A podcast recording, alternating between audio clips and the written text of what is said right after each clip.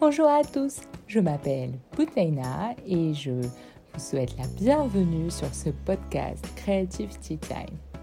Ce podcast est l'occasion de partager des moments avec des personnes inspirantes, de parler de prise d'initiative, de mentorat, de reconversion, de carrière ou de ressources mentales.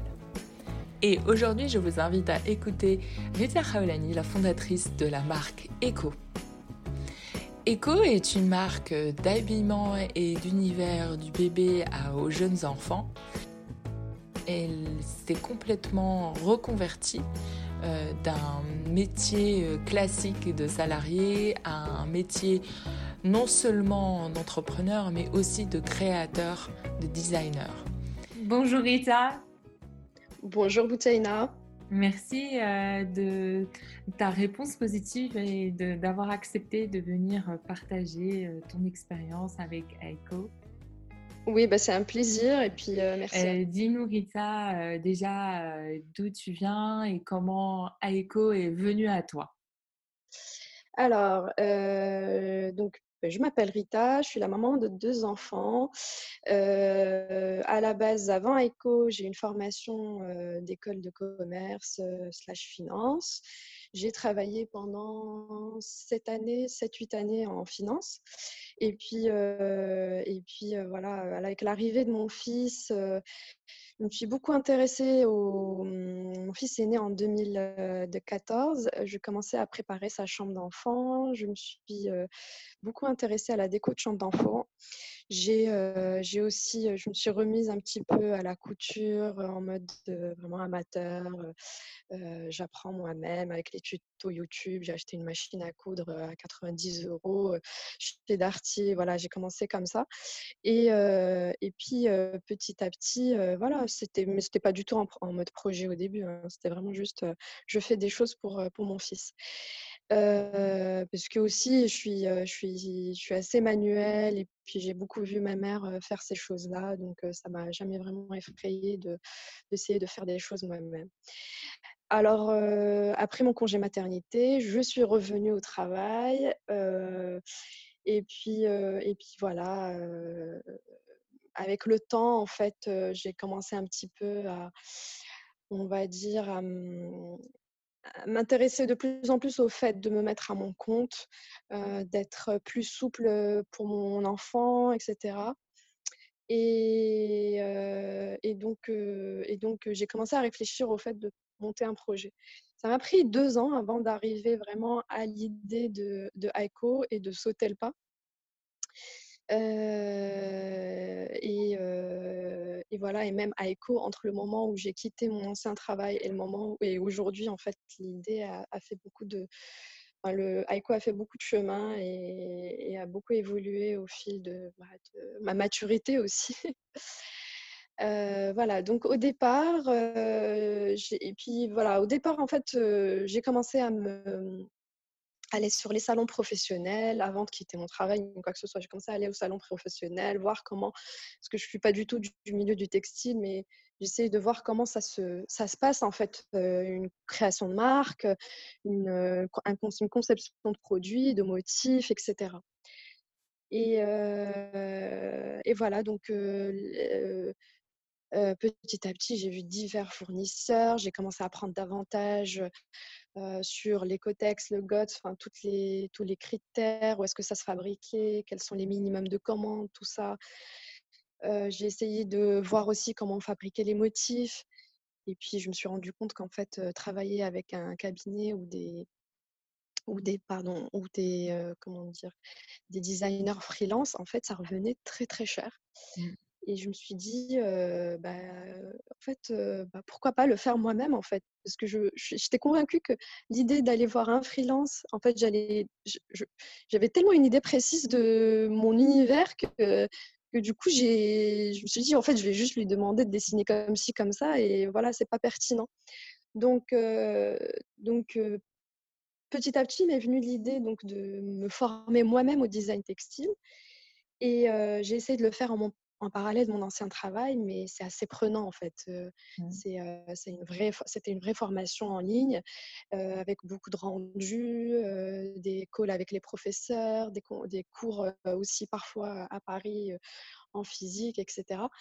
Donc, au bout d'un moment, je me suis dit bon, mon projet, voilà, je, il se il se dessine de plus en plus dans ma tête et, euh, et j'arrive pas à le faire en parallèle de mon travail. Euh, je, suis ralentie par, euh, par, mes journées et puis bien sûr mon fils au retour du, travail, etc. Et donc là, euh, voilà, j'ai quitté en, avril 2017, j'ai quitté mon, mon, travail pour me consacrer exclusivement à ma formation et à ECHO et puis, et puis donc voilà, je commençais à travailler mes cours, etc. Sérieusement, je voulais rapidement lancer lancer AICO depuis Paris. J'étais à ce moment-là à Paris. mais dès le départ, je voulais que ce soit une entreprise marocaine. on avait commencé à ce moment-là à discuter avec mon mari de rentrer au Maroc, repartir vivre au Maroc, etc en même temps que j'étais, enceinte de ma deuxième. et donc, en 2000, voilà, fin 2017, je me suis dit, bon, allez, hop, on arrête. Tu attends ton retour au Maroc pour lancer AICO, pour te concentrer dessus. Pour l'instant, tu te concentres à 100% sur ta formation, ton fils, ta grossesse actuelle, et, et puis on, on, verra une fois rentré. Et c'est exactement comme ça que ça s'est passé. J'ai eu Inès en, en octobre 2018, en, pardon, en août 2018 et en fin septembre 2018, on est rentré au Maroc et c'est à ce moment-là que le vrai boulot a commencé. Donc rencontre de fournisseurs, recherche, euh, mise en place de, la société, euh, le juridique, le financier, tout ça. Euh, et voilà, et donc la première collection est arrivée en mai 2019. Et, puis, et puis voilà, au fur et à mesure des discussions avec les clientes, j'étais honnêtement au début, j'étais allée un peu à l'aveugle avec Aiko en me disant je vais faire des imprimés comme je les aime, les couleurs que je veux sur cette collection, etc. Je ne sais pas si ça va plaire, mais on verra. On va y aller en mode lean startup, c'est-à-dire on apprend sur le tas avec le client.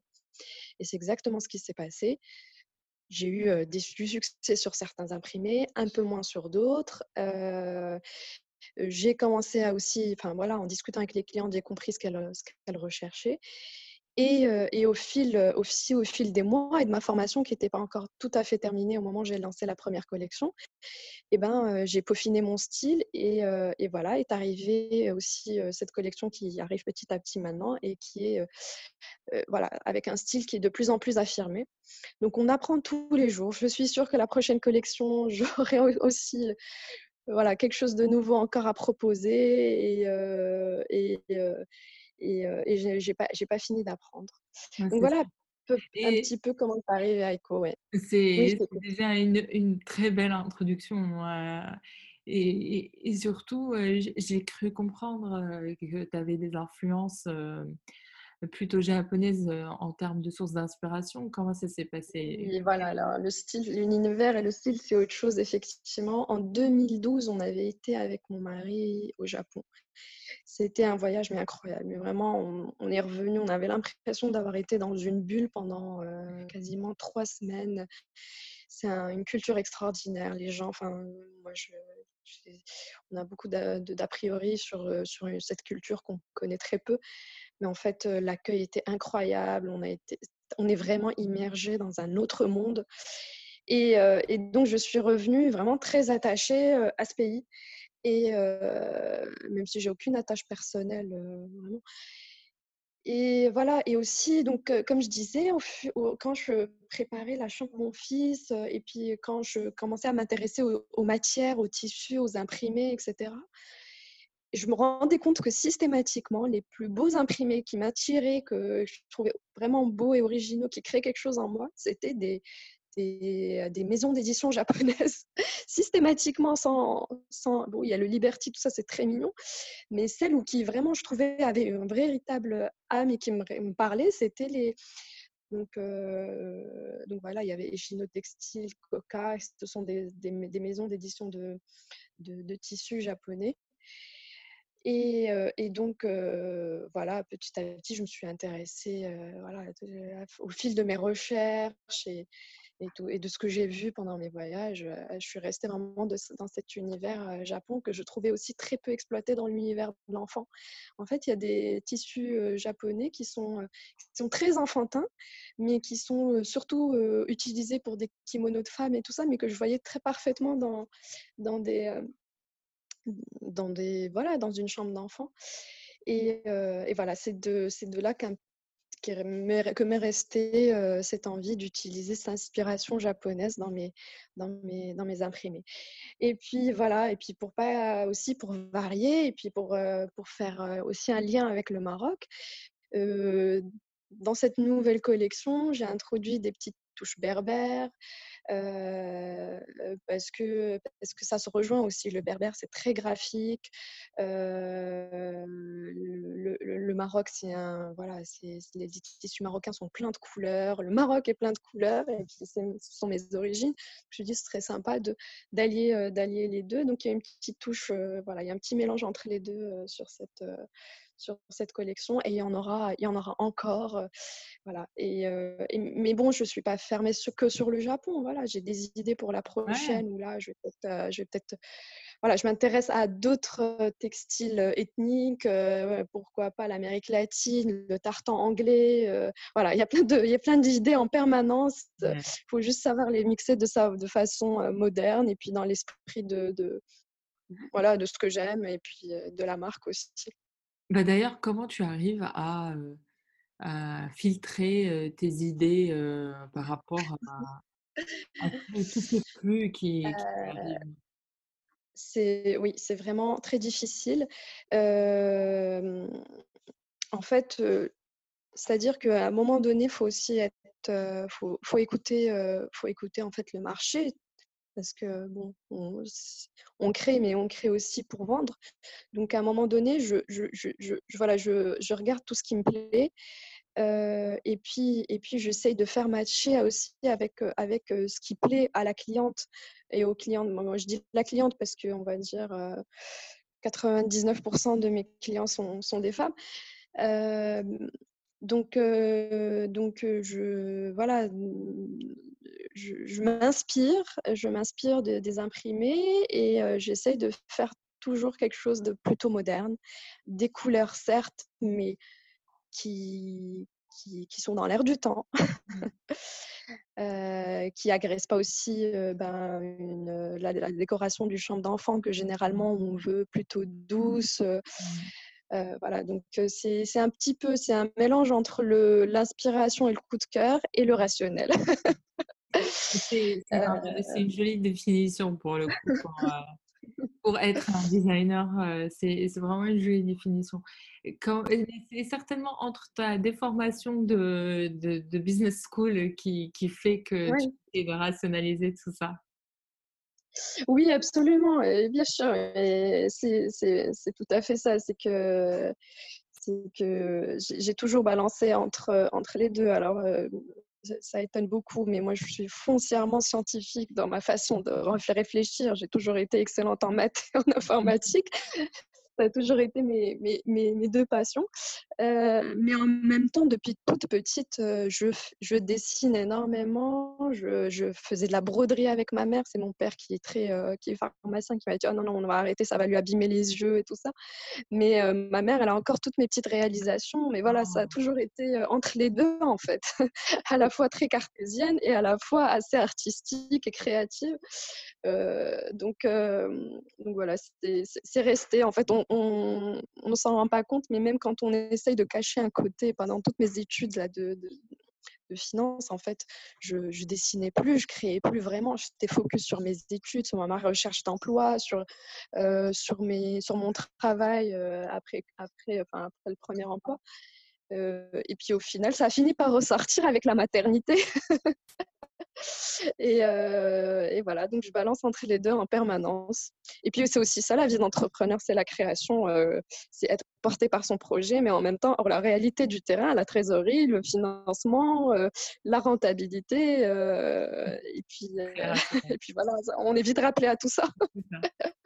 Est-ce que ce moment-là, parce que tu, tu l'as évoqué, j'ai plein de questions. Hein, de tout ce que tu viens de dire, ça, ça, se bouscule dans ma tête. Donc, j'essaye de, de, trouver le bon ordre.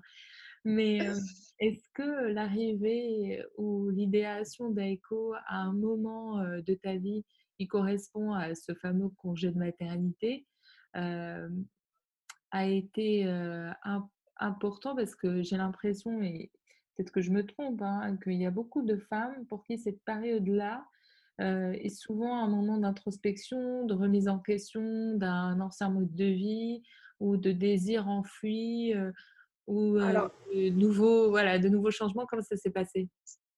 C'est absolument ça. Alors, ce n'était pas vraiment pendant le congé maternité, euh, parce que vraiment pendant le congé maternité, j'étais en France, pas de famille, les amis étaient au travail toute la journée, donc j'avais hâte de revenir au travail, au contraire, mmh. parce que comme je disais à mon mari en fin de journée, mon seul contact dans la journée, c'est soit le pédiatre, soit la caissière du supermarché.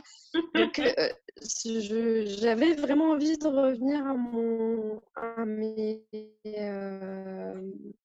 à, mes, à mon travail, le boulot. Voilà, j'avais la tête complètement dans, avec mon fils. La crèche m'envoyait des photos, des vidéos. Et, et puis, il y a eu, et puis voilà, j'étais plus concentrée de la même manière. Et puis, petit à petit, je commençais à me désintéresser de, de, de ce que je faisais mais sans, sans, me dire je vais quitter mon travail et je vais me lancer dans mon projet textile. Non, pas du tout, ce n'était pas encore le cas et puis, il y, a eu, y a eu une fois où il y a eu un petit déclic quand même. C'était mon fils avec 39 de fièvre. Je le dépose quand même à la crèche le matin pour aller au travail. Et je pense que cet épisode, je suis pas la seule à l'avoir vécu. Beaucoup de mamans, en fait, créent, ça, enfin, je, maman ou papa, ça crée en eux des, ce genre de déclic. Donc, je dépose mon fils, euh, je repars à contre-coeur au travail. Et puis, euh, au milieu de la matinée, on me dit non, mais il faut venir le chercher. Là, ça grimpe à, à 40 degrés. Il faut absolument l'emmener chez le pédiatre qui d'ailleurs l'avait vu la veille. Donc je reprends, je quitte mon travail euh, un peu désolée quoi. Je, et je et puis on me dit oui bah faut faut revenir, faut être là vers 13h etc. Donc je prends mon fils à la crèche, je l'emmène chez le pédiatre. qui me rassure en me disant que ça allait, mais qu'il fallait effectivement traiter. Donc, on, et puis, je reviens avec mon ordonnance, les médicaments à la crèche et je le laisse. Et là, le déchirement, il était en larmes. Enfin, j'y repense encore à la gorge serrée, mais euh, en larmes. Et puis, il s'accrochait à mes vêtements. C'était ça le plus dur. C'était vraiment devoir lui détacher la main de mes habits. Mmh. Et donc, j'appelle mon mari en sortant de la crèche et je lui dis Non, mais c'est pas possible. Je veux être disponible pour mon enfant. Euh, je sais que la vie d'entrepreneur n'est pas facile. Je ne sais pas encore sous quelle forme je vais le faire, mais je veux pouvoir avoir cette flexibilité pour mes enfants, parce que j'avais déjà en tête d'avoir une deuxième et mon troisième. Mais mon troisième, c'est un autre sujet. Euh, c'est Aiko, euh ton troisième. Voilà, c'est Aiko mon troisième, absolument. Donc, euh, donc voilà, c'est comme ça.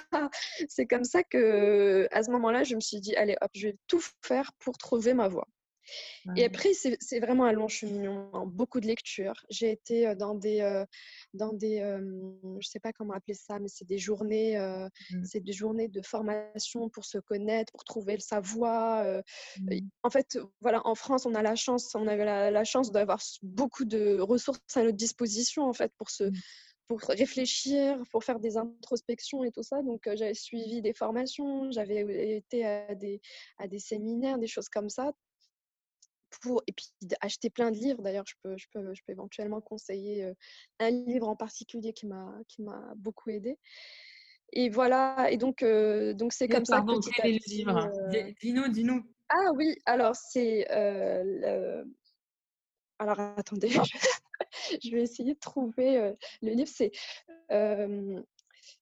euh, trouver, voilà, c'est ça, trouver le job de, son, de ses rêves et la vie qui va avec. C'est exactement ça le livre. En fait, et l'écrivain, en fait, organiser des journées où en fait tu viens et puis avec l'aide de coach, etc., on t'aide à trouver ce que tu, quels sont tes, skills, qu'est-ce que tu recherches vraiment, parce que on peut dire ah bah en fait j'adore cuisiner, pâtisser, mais est-ce que ça correspond à ce que tu mmh. à tes ambitions, en fait, à ce que tu veux de ta vie. Parce que pâtisser, bah, ça veut dire que tu es dans un laboratoire de 4 heures du matin à, très tard le soir et des mmh. journées de 48 heures à Noël. Donc, est-ce que ça correspond finalement à ta vie de maman que tu voudrais, par exemple? Voilà, C'est le genre de questions qu'on t'amène à, se poser. Je résume, mais, mais, euh, mais ce livre et cette, euh, et cette formation m'avait beaucoup aidé. Bah, du coup, ça, ça pose bien la, la, question que j'allais te poser. En fait, c'est est-ce que du coup, le mode de vie d'entrepreneur que tu as recherché correspond à l'idée que tu t'en faisais et au mode de vie que tu recherchais? Alors, ça correspond au mode de vie que je recherchais dans le sens où, effectivement, je suis là, je suis très disponible pour mes enfants. Mais c'est d'autant plus difficile d'être entrepreneur avec, euh, cette volonté d'être vraiment dispo pour les enfants. Parce qu'on est vite confronté à ben, en fait, la réalité du, terrain qui est qu'on peut être sollicité à n'importe quel moment, une urgence, le fournisseur qui doit il va absolument que tu lui répondes à tel instant, qui a besoin d'un paiement tout de suite. Voilà, il y a plein de sujets. Des, une cliente qui veut absolument être, qui veut un cadeau en urgence là pour l'après-midi et tout ça. Et donc finalement, on doit balancer entre les deux et c'est assez difficile. Les enfants ne comprennent pas forcément tout ça. Euh, donc euh, c'est un autre équilibre à, trouver. Mais en tout cas, ce qui est sûr, c'est que j'arrive à être disponible pour eux. Ça, c'est certain. Donc ça, c'est le côté réussi de, ma reconversion parce que c'était l'objectif initial. Euh, autre chose, par exemple, le, bah, le week-end, j'arrive à m'arrêter complètement. J'arrive à m'arrêter complètement parce que je j'ai pas de boutique physique où je dois être là tout le samedi. Donc c'est pour ça que voilà, ce genre de, d'introspection, comme j'ai dit, via la formation ou via ce livre, ça m'a aidé à réfléchir à tout ça. Oui, une boutique physique, c'est très bien, mais il faut penser que tu dois être sur place de l'ouverture ou la, la fermeture et que tu pourras pas aller rechercher tes enfants midi 2 ni en fin de journée mmh. à l'école. Voilà, donc, euh, donc finalement, dans la manière dont j'ai pensé le projet aujourd'hui, euh, voilà, ça, ça, ça rencontre euh, mon objectif initial, mais en revanche, c'est difficile. Tu avais bien anticipé quand même, tu t'étais bien préparé, ça a été un long processus. Exactement. Exactement. Et, et aujourd'hui, tu es plutôt solopreneur, on va dire. Enfin, de ce que je comprends, tu n'as pas une équipe Solopreneur, non, j'ai personne. Je, suis, euh, je suis toute seule, exactement. Je suis toute seule euh, pour plusieurs raisons. Enfin, non, pour deux raisons principalement. Euh, parce que parce que c'est un travail que je dois faire sur moi-même qui est de déléguer. J'ai encore du mal. C'est tellement mon petit bébé est tellement très précis dans ma tête et, je gagne tellement, par exemple, à être au contact des clients, à leur répondre, etc. Par exemple, cette partie-là, je ne veux pas la déléguer. La production, je ne veux pas la déléguer parce que je suis tellement euh, rigoureuse. Je veux tout, tout, surveiller, tout regarder de près, etc. Je ne peux pas prendre quelqu'un et lui dire bon bah tu suis, euh, tu suis le planning de production. Euh, les fournisseurs, c'est pareil, mais vraiment je source tout euh, jusqu'au petit bouton pression, tout est sourcé par moi parce que j'ai besoin de le valider aussi. Et, puis, et puis le côté, et puis aussi le côté financier. Je ne peux pas me permettre d'avoir une, deux, trois personnes encore pour le moment pour, pour m'épauler. Donc, donc et ça, je pense que c'est le, c'est le sujet de plusieurs jeunes, jeunes marques, jeunes entrepreneurs, jeunes entreprises, c'est que au, au, début, on est obligé de faire beaucoup de choses soi-même. Donc, je suis encore en solo entrepreneur. Je n'ai pas d'associé euh, parce que j'ai très peur de me tromper d'associé. Voilà. Euh, il faut arriver à trouver quelqu'un qui partage ta vision, et à la fois esthétique et financière, et ta façon d'avancer. Et, et est-ce que tu en as envie? Et voilà, et est-ce que j'en ai envie? Absolument, Parfois, en fait, je me dis, parce que j'ai des copines qui sont en association, qui travaillent, euh, qui, ont, qui créent des marques à deux, etc. Je sais que sur certains aspects, ça aide beaucoup d'avoir quelqu'un qui partage les mêmes enjeux que toi et qui va, euh, on va dire, soulager ta charge mentale. C'est surtout ça, la charge mentale. Euh, mais, euh, mais là, aujourd'hui, euh, c'est vraiment le seul côté positif que je vois de l'association. Mais voilà, Aiko, ça reste mon bébé à moi. J'ai pas encore envie de le partager. On va pour, être, pour être tout à fait honnête. voilà, c'est ça.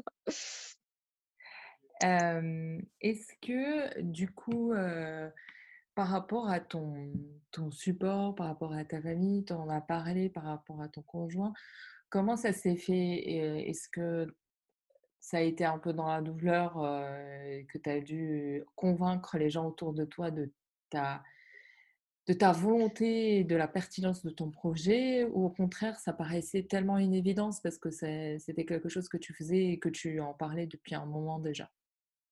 Alors, j'ai amené les choses, bien sûr, petit à petit. Ce n'était pas volontaire, mais petit à petit, mon mari a vu que mon projet commençait à naître progressivement dans ma tête. J'en parlais, j'avais des idées, etc. C'est pas du tout arrivé dans la douleur.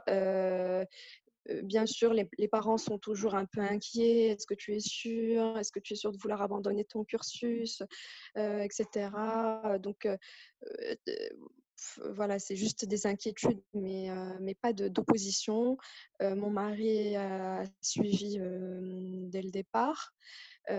Comme, comme, tu dis, c'était une, une, évidence parce que voilà, il a, vu, il a vu le projet arriver tout doucement, naître dans ma tête. Je lui en parlais beaucoup, et puis, et puis, et puis il était d'accord. En fait, il pensait vraiment que, il pense vraiment que c'est quelque chose qui, qui, est porteur et que, et que ça va marcher, et que voilà, de croyez du coup au projet aussi ah oui, oui, il, y croyait vraiment. Il y croit encore plus maintenant parce qu'au début, euh, forcément, quand j'en parle, etc., bah, il n'est pas dans ma tête. Il ne voit pas parfaitement les choses comme je les vois, mais, mais c'est arrivé avec le, avec le temps. Et plus j'avance, plus, euh, plus il est convaincu que, que c'est super ce que je fais et que, et que ça, ça, apportera, ça apportera ses fruits.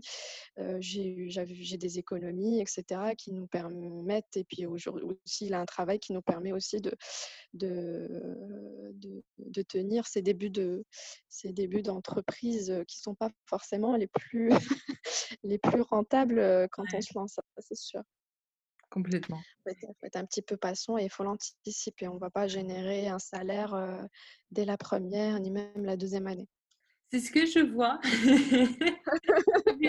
eu plein, tu, tu entendras, tu écouteras les épisodes quand tu verras, mais mais alors, de moyenne, les deux premières années, c'est rien. exactement. Mais oui, on réinvestit en fait. Et même quand on dégage du bénéfice, on réinvestit dans la boîte parce qu'il faut progresser. On a de nouvelles idées. Et puis, qui dit de nouvelles idées dit des dépenses. donc, donc voilà, on réinvestit dans la boîte. et, et, oui, il faut, faut, faut, faut faut se préparer à ça quand on veut se lancer, euh, bien sûr. Il y a un certain, certain temps, deux ans et même peut-être au-delà où euh, il n'y a, pas de, a pas de revenus. Et c'est la partie la plus dure parce qu'on se dit euh, tout ce travail. c'est nuit blanche, honnêtement, il y a, il y a des nuits blanches et, et on voit toujours pas de rémunération personnelle mais bien sûr, on rationalise et on sait que voilà, on sait pourquoi on fait ça et puis ça va venir un jour. C'est comme ça que tu gères le doute du coup? Pardon? C'est comme ça, pardon, que tu gères le doute? Oui, absolument. C'est en rationalisant et puis en, en, discutant surtout avec ma mère. ma mère, elle a cette capacité de, de, me rassurer, de trouver les mots quand, quand, vraiment elle voit que je suis, je suis, je suis stressée. donc, donc oui, et puis, et puis, puis faut, voilà, au fil du temps, on se, on se connaît aussi. C'est que je sais que la nuit, bizarrement, on voit tout noir, parce que bon, parce qu'il fait noir, mais puis le matin, on est beaucoup plus optimiste et hop, ça démarre. Et, et voilà, c'est un travail à faire sur soi-même. On, on, finit par se connaître et trouver les, les, petits tips qui font qu'on redémarre. Mais oui, rationaliser, c'est vraiment ça, rationaliser et, et, et, puis se dire, bah, c'est normal, tu savais tout ça avant de démarrer, il faut un certain temps. Et Mais bien sûr, les doutes sont, sont là. C'est impossible de ne pas avoir de doutes. Franchement, s'il n'y a pas de doute, c'est qu'il y a un problème. On, vit dans une bulle et on est déconnecté de la réalité. Bien sûr qu'il y a les doutes et c'est humain. on doute sur ça. Alors au début, moi, je doutais beaucoup, par exemple, sur ma crédibilité. En fait, ma légitimité. C'est vraiment ça, la légitimité à vouloir créer quelque chose par moi-même.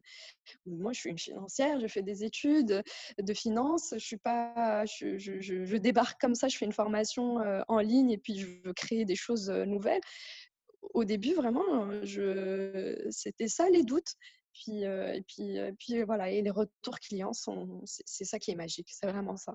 Les clientes qui te disent c'est super, tu as créé quelque chose d'original, c'est super, tu as une, ça a une identité de marque, tu as un univers. Et, c'est ça qui booste. Je le dis d'ailleurs dans mes stories sur Instagram, j'appelle ça les, les, messages Red Bull. En fait. Ils donnent des ailes, c'est des messages qui donnent des ailes. Donc, euh... c'est, je ne sais plus quel, quel auteur disait que la meilleure reconnaissance était celle du marché parce que ça veut dire que la personne est capable de débourser de l'argent pour, pour ton produit. Donc au final, Absolument. quand on voit le nombre de clics qui sont nécessaires aujourd'hui pour acheter, même si on, on enlève tous ces clics-là, le, fait de, de, faire un acte d'achat, c'est quand même engageant. Ça veut dire que la personne croit au projet. Absolument. Exactement, absolument. C'est exactement ça. Et puis, euh, puis c'est ce qui fait avancer. Et, puis quand voilà, quand certaines clientes me disent ça vaut, euh, voilà, ton, ton rapport qualité-prix est super, la qualité de tes produits est géniale, ton, tes motifs sont beaux. Et puis euh, voilà, et, comme, et puis ils passent à l'achat effectivement, c'est comme tu dis, c'est très engageant. Tu dis effectivement, cette personne est prête à débourser de l'argent pour acheter mes articles. Et ça, sur les premières ventes là que j'ai fait en 2019, j'avais un peu du mal, euh, j'avais un peu du mal à réaliser que ça y est, c'est Echo est lancé et, je vends et ça plaît et euh, il y a des gens, euh, voilà, mes produits ils, partent de chez moi à, chez d'autres personnes et c'est vraiment un sentiment incroyable parce que c'est beaucoup de boulot derrière aussi et, et, quand on le fait vraiment avec le cœur parce que c'était pas juste créer un business en fait. C'est vraiment faire les choses en son âme et conscience avec beaucoup de, on, a beau le dire, mais c'est vraiment ça, avec beaucoup de passion. Et, euh, ça se voit. C'est d'autant plus gratifiant. C'est ça. Comment tu es arrivée à... Parce que Astrid m'en a parlé, je sais, il y a un des derniers épisodes, euh, oui. créatrice euh, d'accessoires euh, en soie, mmh et elle, avait, elle faisait des salons à l'époque où les salons professionnels existaient. Hein. Oui. Oui, oui, oui, absolument. Le monde ancien. Euh, comment tu as géré la première fois où tu as posé ton stand et que tu as commencé à attendre les premières visites? Ah, c'était dur. C'était dur. Alors, mon, premier salon, enfin, mon premier, mon seul salon que j'ai fait jusque-là, c'était Maison Objet, Maison Objet à Paris en janvier 2020. Euh, alors, toute une, toute une aventure. Déjà, avant le salon, préparer la collection j'ai eu très peu de temps parce que, parce que en fait, j'ai eu la validation de la participation fin septembre pour janvier. Et donc, j'avais octobre, novembre, décembre pour préparer la collection. C'était une course contre la montre incroyable. J'ai créé, créé dans, le, dans le stress, c'était très difficile. Euh, parce que voilà, l'inspiration, elle n'est pas forcément au rendez-vous pile au moment où on se met devant son ordi et on veut créer un truc incroyable. Donc, euh, donc ça, euh, passer les commandes auprès des fournisseurs, tout faire, tout, tout lancer en même temps, en fait, c'était vraiment très, dur, vraiment de la gestion de projet. Et d'ailleurs, j'ai reçu une partie de ma collection par FedEx la veille du salon. On va dire la moitié de la collection, je l'ai eu la veille du salon euh, euh, sur mon stand euh, à, à Villepinte. donc autant dire que jusqu'à la veille du salon, je n'étais pas sûre de pouvoir exposer tout ce, sur quoi, ce, sur quoi j'avais travaillé pendant trois mois. Euh, et donc, euh, donc euh, voilà, c'était assez physique. Et puis une fois sur place, voilà, j'étais vraiment seule. Il y avait mon mari, mais il était en, il travaillait en parallèle puisque en fait il travaille entre Paris et Gaza. Il était avec moi, mais il était avec moi le soir, on va dire, parce qu'en journée, voilà, je devais me débrouiller. Villepinte pendant les grèves de RER, ah. c'était galère. C'était galère. Ah euh, et puis, donc, une fois, une fois que le stand est monté, le premier jour, le premier jour, alors moi j'étais arrivée fatiguée des cernes, j'avais pas dormi la veille, j'étais le ventre noué, très très peur, stressée après tous ces mois de boulot et je voulais vraiment que ça, ça aboutisse. Et, puis, et puis voilà, petit à petit, euh, les visiteurs arrivent et c'est encore comme toutes les premières ventes, on a les commentaires positifs et ça, ça, ça booste. Honnêtement, j'ai pas eu, j'ai pas eu une personne sur le stand qui m'a dit non, non, mais ça m'intéresse pas, ou non, non, il y a l'autre qui fait mieux. Voilà, il y a eu que des commentaires bienveillants et, euh, et, des super rencontres, euh, des, des, échanges très constructifs. J'ai appris, en fait, j'ai appris beaucoup de choses, beaucoup de choses sur la façon dont se passe le B2B, des choses que j'ignorais complètement, des astuces, des bonnes idées. Donc, donc voilà, mais c'est physique, c'est très physique. Les cinq jours, là, maison objet, c'est sur cinq jours. Mmh. Cinq jours, les copines, slash mari, tout ça se sont relayés petit à petit. Ma belle-sœur aussi, puis une ancienne collègue aussi. Voilà, chaque jour, en fait, j'avais une personne qui venait m'épauler sur le stand. Oh, sympa. Voilà, mmh. ça, c'était c'est super. Et puis, euh, et puis voilà, c'est vraiment le premier jour qui est un peu difficile parce qu'on se dit est-ce que ça va plaire, est-ce que, ça va pas plaire, est-ce que je vais avoir des commandes ou pas, euh, tout ça. Voilà. Et, si, on imagine le pire des commandes, imagine je, tu repars sans, aucune commande. Mmh euh, tu as tellement investi, tu as tellement mis ton énergie et tout ça, donc beaucoup de, bien sûr, beaucoup d'appréhension et puis on est, on est rassuré au fil, au fil des jours. Mmh. Et, et, du coup, dans, par rapport au, prochain mois, voire j'espère que du coup les, marchés professionnels vont continuer parce que c'est quand même des ressources de, de revenus. Est-ce que tu penses continuer à le faire ou, et que tu veux te développer oui. ou pas? Oui, absolument. Alors, les, les, salons, je pense, alors il y en a qui disent oui, c'est un peu c'est un peu de l'ancien temps, les acheteurs ne viennent plus sur les salons, etc. Mais je ne pense pas du tout. Et puis la preuve en est, c'est que quand on choisit le bon salon, on voit, il y a des belles marques, il y a, des marques qui sont là depuis plusieurs années, qui reviennent, qui sont là. Donc je pense vraiment, en fait, il faut, faut, voilà, faut, faut être sur un peu sur tous les, les comment dire, un peu sur tous les créneaux, quoi, un peu sur le salon, sur les pop-up, sur les, les, salons de créateurs, euh, sur les réseaux sociaux, ça c'est indéniable. Euh, donc il faut être un peu sur un peu tout. Et, euh, et le B2B vient, vient, vient compenser, vient, pardon, vient compléter le, le direct au client, je suis désolée, voilà, la vente directe au particulier. Donc, je pense que ce sont deux choses complémentaires. Les salons, oui, peut-être changer de salon, peut-être pas refaire maison et objets parce qu'on n'a pas les moyens de faire tous les salons, de tout, le calendrier, des salons professionnels de l'année. Donc, peut-être aller sur, sur un autre salon l'année prochaine. bon, cette année, il y a eu des reports, des annulations. donc, il y a beaucoup de salons qui ont sauté. Mais, mais oui, alors mon objectif, effectivement, là, sur, le, sur le Maroc, ça se passe très très bien et, et je voudrais que, voilà, aller, aller vers l'Europe.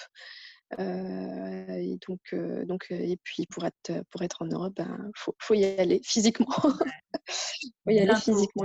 Voilà, bientôt, exactement. Il faut y aller physiquement. Donc, il faut, faut, regarder les pop-up et puis les, les salons professionnels, toujours. Est-ce que tu as, envie de, de créer des pop-up stores pour. Alors, en créer, non. un pop-up store euh, oui, tu penses, tu penses, je pense peut-être aux boutiques, enfin à la location sur une semaine ou deux semaines d'une boutique à Paris, par exemple. Oui, j'y pense. Ou ailleurs, euh, même, même au Maroc, enfin, pour faire connaître euh, le, oui. Oui, absolument, j'y pense. mais voilà, y a les idées se bousculent il euh, faut, voilà, faut prioriser parfois ces projets. Il faut prioriser les projets, mais euh, et puis bien sûr, euh, bien sûr c'est une idée, il y a plein de moyens. Et puis il faut, faut, faut, bien faire les choses parce que aussi, voilà, faut, faut rester en ligne avec faire un salon, c'est très bien. Faire une vente éphémère, c'est super.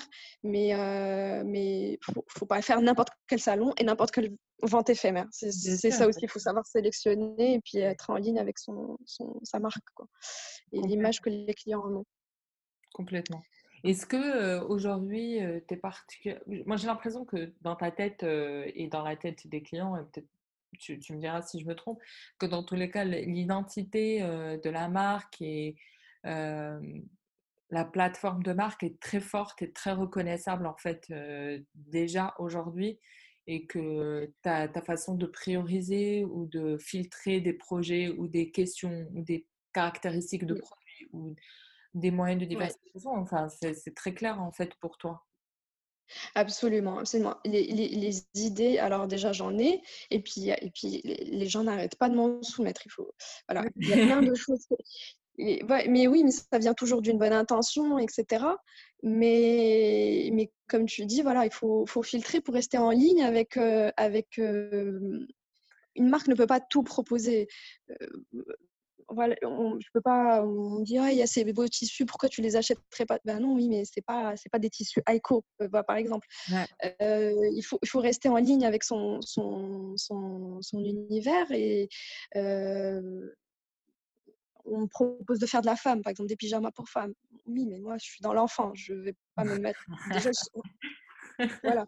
C'est pas des mauvaises idées, mais peut-être peut-être à l'avenir, mais déjà asseoir la marque euh, dans l'univers qu'elle a, qu'elle a annoncé, qu'elle propose et qu'elle maîtrise le mieux, enfin, qu'elle maîtrise de mieux en mieux, on va dire.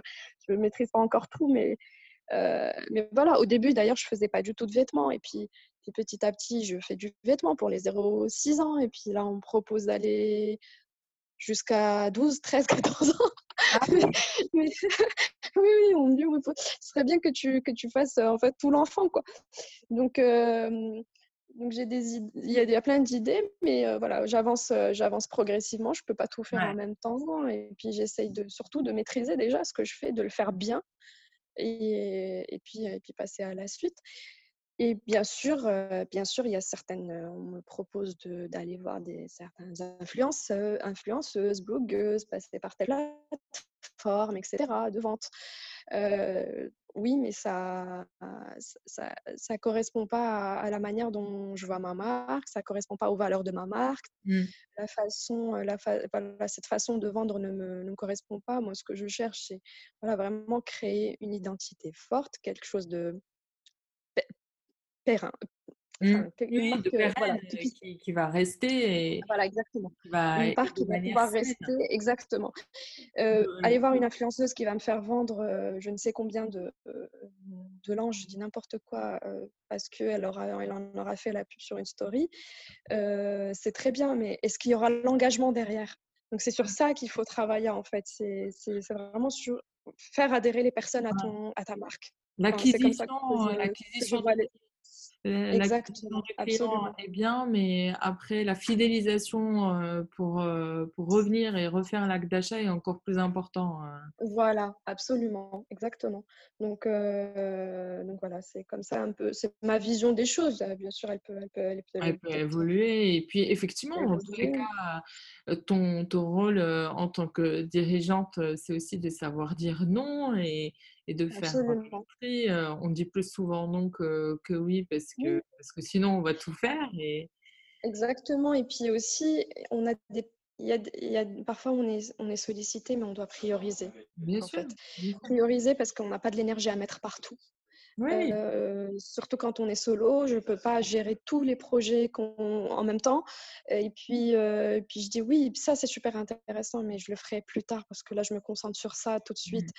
Mmh. Euh, et, voilà, ça ne veut pas dire que le projet en question pas, ne me plaît pas ou, la proposition ne me plaît pas. C'est juste que là, tout de suite, je ne peux, pas, je peux pas aller plus vite que la musique. Et je ne peux pas aller. Voilà, j'ai aussi mes contraintes. Euh, euh, j'ai donc mes contraintes à la fois financières, physiques, personnelles, qui font que je ne peux pas être partout. J'ai l'impression que ça, c'est l'un des premiers apprentissages d'être maman. C'est aussi de, connaître ses, limites, en fait. Mais complètement. De temps. Mais complètement, absolument. Connaître, connaître ses, oui, ça, ses limites de temps. S'adapter au, s'adapter au planning des enfants aussi. ils, évoluent. En fait, c'est à nous de nous adapter à eux, à leur façon de voilà, il faut s'adapter à leurs heures de sieste, à leurs heures de karaté, à leurs Donc, à leur planning. Euh, voilà, il faut, faut, faut, jongler avec. Et puis, euh, et puis bien sûr, il y a, comme tu dis, il y a des, il y a des limites. Donc, donc, quand je sais bah, que le vendredi, bah, ce vendredi, je sais pas, moi, il y a l'anniversaire de mon fils, ben, c'est bête, mais bien sûr, je ne vais pas pouvoir, je vais pas pouvoir même si on propose une super opportunité de podcast le vendredi, je ne pourrais pas.